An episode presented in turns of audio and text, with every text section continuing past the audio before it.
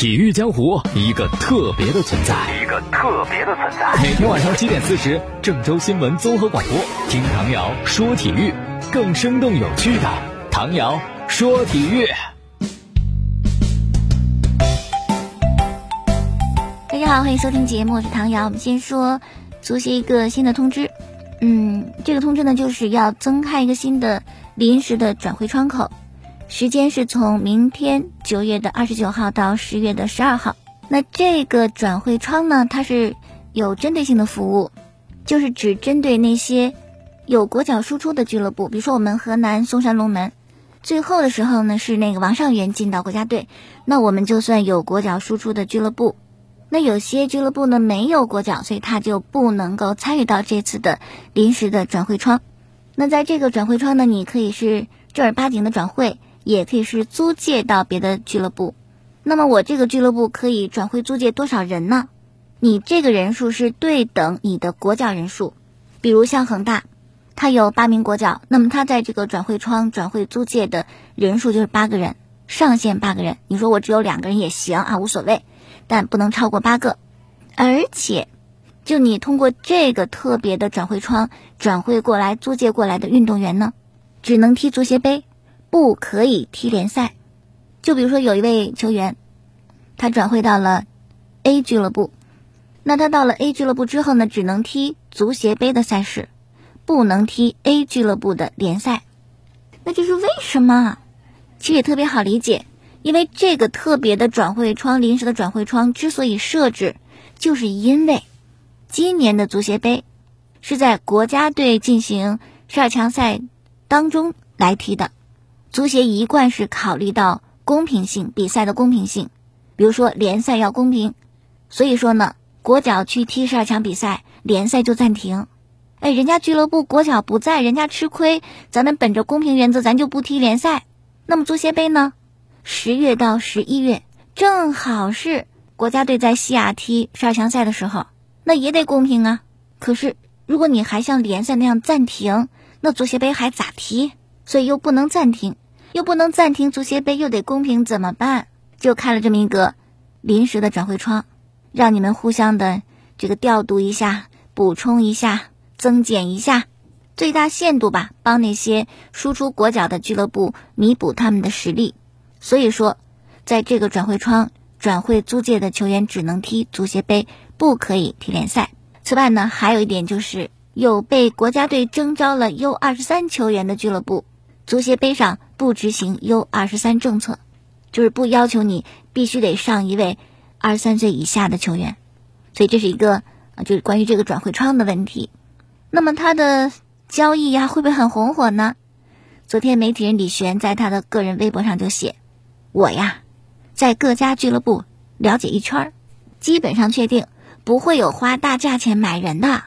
但是啊，有一种情况它可能会存在，不排除。”什么呢？就是一些，呃，所在俱乐部有危机的啊，那这些球员可能会借这个机会转到比较安全的，比如不欠薪呐啊这些俱乐部。那为了以后的生存会更好，他宁可牺牲参加联赛的权利。哎，不排除有这样一种想法的存在。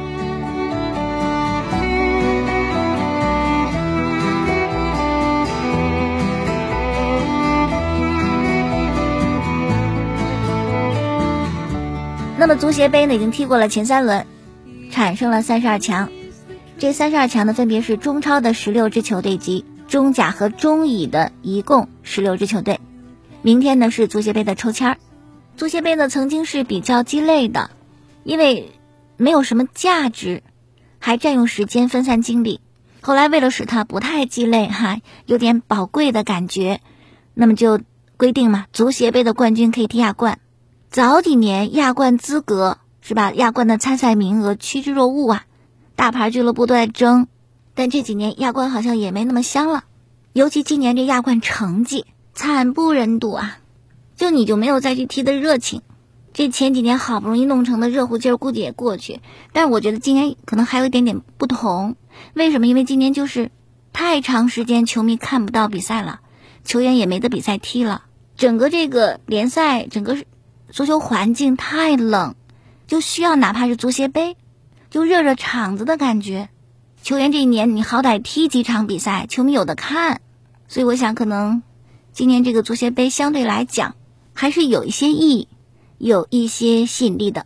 好，再看昨天啊，中超联赛官方发布了第一阶段中超比赛球员的跑动榜，就谁跑的距离最长。获得第一名的是长春亚泰的外援塞尔吉尼奥，十四万四千九百三十九米。然后呢，山东泰山的孙准浩排第二，十四万两千六百二十六米。河北的塞尔纳斯十四万零三百一十米。这是前三位，跑动距离都超过十四万米哈，而且他们都是各自球队的核心外援，而他们所在的长春亚泰、山东泰山、河北队也跻身到争冠组，所以可见啊，这些核心他能跑，他就对球队有帮助。那么排第四的是我们河南嵩山龙门的周定洋，十三万九千零三十六米，也接近十四万米哈。孙杰长春亚泰。十三万六千多米，田一农武汉队的十三万四千多米。那这前六人当中，你会发现一个点，一个小细节，就除了排第四的周定洋是在广州赛区，其他都不在，在苏州赛区。由此说明，这个广州赛区那么炎热的天气，可能会影响球员的体能和跑动。此外呢，就这个榜单还差一人儿，也就是他没有能够回来赶上踢中超的。第一阶段比赛，如果他能回来踢的话，我相信会是榜单第一名。谁呢？就是我们河南嵩山龙门的外援伊沃。基本上这几年中超跑动距离最长的就伊沃。你别看年纪过三十，体能真的很好。周定洋都排第四，伊沃进前三是完全没有问题的。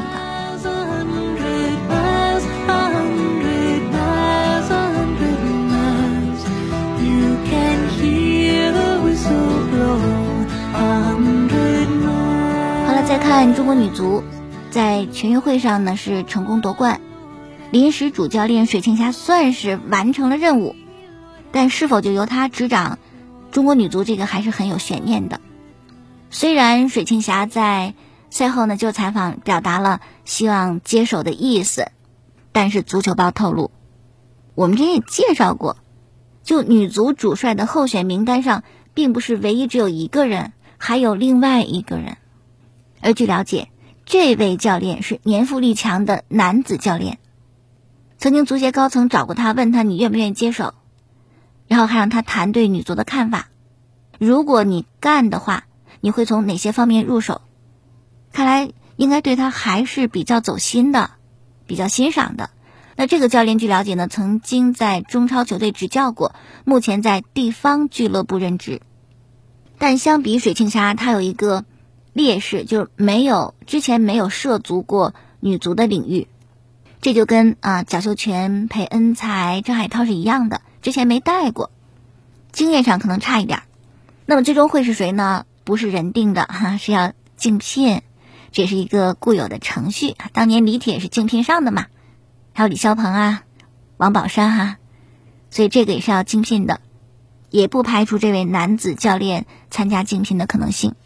好，再看一个比赛，就是正在进行的苏迪曼杯羽毛球的比赛啊，正在进行小组赛，中国队呢已经拿到了两连胜，首战是五比零胜的芬兰，然后又是五比零胜的印度。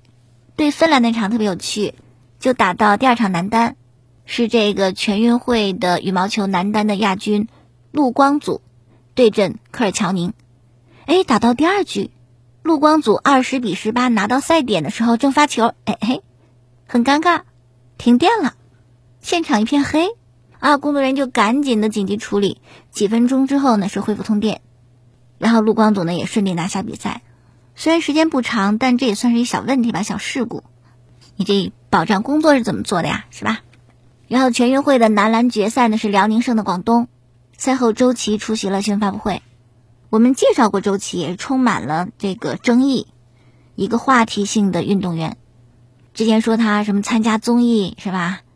怎么坐在那儿眼睁睁的听别人吐槽中国篮球，吐槽你呢？怎么坐得住？后来又因为拒绝和新疆队续约，让他自个儿宣布退出新赛季的 CBA，然后又到了澳大利亚去打联赛。全运会呢，他回来参加，是到了辽宁队。其实周琦啊，就是辽宁青训培养出来的。我们曾经介绍过的比较详细，他为什么就要和辽宁队签职业合同的时候，却到了新疆？就当时新疆给的薪水要比辽宁高，而且新疆队呢是追到了美国去找周琦谈，也答应说只要 NBA 你能够就立着脚是吧，我就放你去。怎么一说两说三说四说的就说动了？现在就后悔啊，找补不回来了。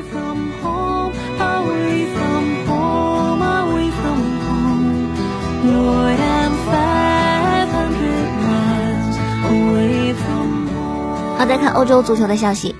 今天，欧足联在官方网站发布了一则公告，宣布对皇马、巴萨、尤文这三个队，这是那个欧洲超级联赛啊主要的这个创立者吧，那九支队都宣布退出啊，这三支队呢还坚决不退。欧足联说处罚啊，当时还讲什么两年的欧冠不让你参加，那现在怎么样呢？这个通告是对巴萨。尤文、皇马有关欧洲超级联赛的诉讼无效，暂停对皇马、巴萨、尤文的纪律处分程序，就好像当年欧足联那个诉讼从来没有发生过一样。而且，欧足联还确认，对已经退出的那九家俱乐部不收罚款啦。这说明什么？说明皇马主席弗伦蒂诺还是有两把刷子的。对这事儿，人家分析的很清楚。你欧足联外强中干。你吓唬的挺厉害，但你实际上是没有这种权利的。上告欧洲法庭，欧洲法庭说你要罚人家，我还我还罚你呢。你看这下偃旗息鼓啊！所以未来这个欧洲超级联赛还会怎么折腾，我们还可以拭目以待。好，然后呢就是大巴黎，本周中呢欧冠上演跟曼城的强强对话。赛前，大巴黎的主教练波切蒂诺确认梅西会进入本场比赛的大名单，但是是不是首发这个还没定。波切蒂诺就说啊，反正梅西恢复的还不错，应该达到了踢比赛的标准。那么曼城主教练瓜迪奥拉赛前也接受了采访，他就谈到了梅西以及大巴黎的 M N M 组合，就是梅西、内马尔和姆巴佩。瓜迪奥拉就先说到梅西加盟大巴黎的事，他说：“哎呦，太惊讶了，但大家好像也能接受啊。但是搁以前，没人能想到这一点。”然后呢，称赞梅西。说这位球员在场上他的表现证明一切，都不用你多夸他，就我们就感谢吧啊！这么多年你可以看到他踢球，为了足球这项运动的本身，我希望明天梅西能够上，因为会使足球更精彩。又谈到大巴黎的梅西、内马尔和姆巴佩的组合，瓜迪奥拉就说：“哎呦，他们好特别，每个人都那么有分量，那怎么拦着他们？我这不知道。”天才很难控制的，反正我们就尽量吧，就做好防守，而且特别提到必须是集体的防守，不能把防守压力放在一位或两位球员身上，只能是集体合作。哎呀，听起来真的大巴黎的进攻线太令人恐怖了，拥有一个就很厉害，一下拥有仨，但是有时候真的不是一加一加一就大于三，也不是高手在一起。就能使他的武力值成倍的增加，比如姆巴佩，一直在大巴黎就有那种心在曹营身在汉的感觉，但那个时候吧，大巴黎好像还是他的球队，他也算核心，虽然没走成，但毕竟是我的球队，我是核心，我麦麦利这功劳是我的，是吧？这这也还行，但是也隐隐约约的能够感受到他跟内马尔的这种矛盾，现在呢又来了梅西。The train I'm on, you will know that I am gone. You can hear the whistle blow a hundred miles. 来了梅西以后有一些变化，首先，球队的大佬是谁？那估计轮不到姆巴佩了，靠边儿，内马尔也靠边儿，梅西。然后以谁为核心？可能还是梅西吧。然后。谁身边围绕的小弟比较多，崇拜者比较多，还是梅西啊？再有就是梅西呢说西班牙语，大巴黎主教练波切蒂诺是阿根廷人，也说西班牙语。拉莫斯球队的后防核心也说西班牙语。原本大巴黎那个内马尔、姆巴佩双巨星制的这么一个生态系统已经被打破了，就那边那个圈子越来越大，姆巴佩开感到非常的孤单，而且也因为转会这个事儿，包括大巴黎一些球场外的活动，姆巴佩不参加，啊，你知道吧？就好像不合群那种感觉，不愿意为俱乐部做什么事儿，所以那些队友都非常的不理解，那没有集体意识啊。那就这样，他所处的环境大家可以感受到，是吧？就会显得有点孤单，可能是心情上状态。然后最近姆巴佩呢，四场比赛没进球，上一场比赛被换下还抱怨说内马尔不给他传球，所以真是到了欧冠，这三位在一起能够有什么样的反应、化学反应，会磨合出什么状态，会怎么去配合踢，还真的是未知的东西。就你看这名单挺吓人，但踢成什么样不好说。不过啊，如果三位，就我觉得梅西跟内马尔的情商还是够的。梅西因为他一直不争，是吧？他情商足够。内马尔就那一点儿，什么梅西你来我十号给你，这情商也够。姆巴佩情商差点儿，包括在大巴黎，包括在法国国家队，都显得有点那个啊。法国国家队欧洲杯之前，吉鲁说姆巴佩踢球太毒，不给我传球，他怎么样？我要开个记者发布会，我澄清这事儿。所以就看姆巴佩他。如何去面对现实？就目前这个状态，这可能是一个很关键的点。就三人到底会有怎么样的发挥，取决于姆巴佩的比较多啊。哎呀，十月份梅西还挺忙，因为又有世界杯的选赛。阿根廷十月份是三个对手：巴拉圭、乌拉圭和秘鲁，又征召了梅西，就希望不受伤就好吧。毕竟年纪在这儿。好了，今天就说这么多，感谢收听节目之外，可以在网络上听节目，蜻蜓、荔枝、喜马拉雅搜索“唐瑶说体育”。明天我们再见。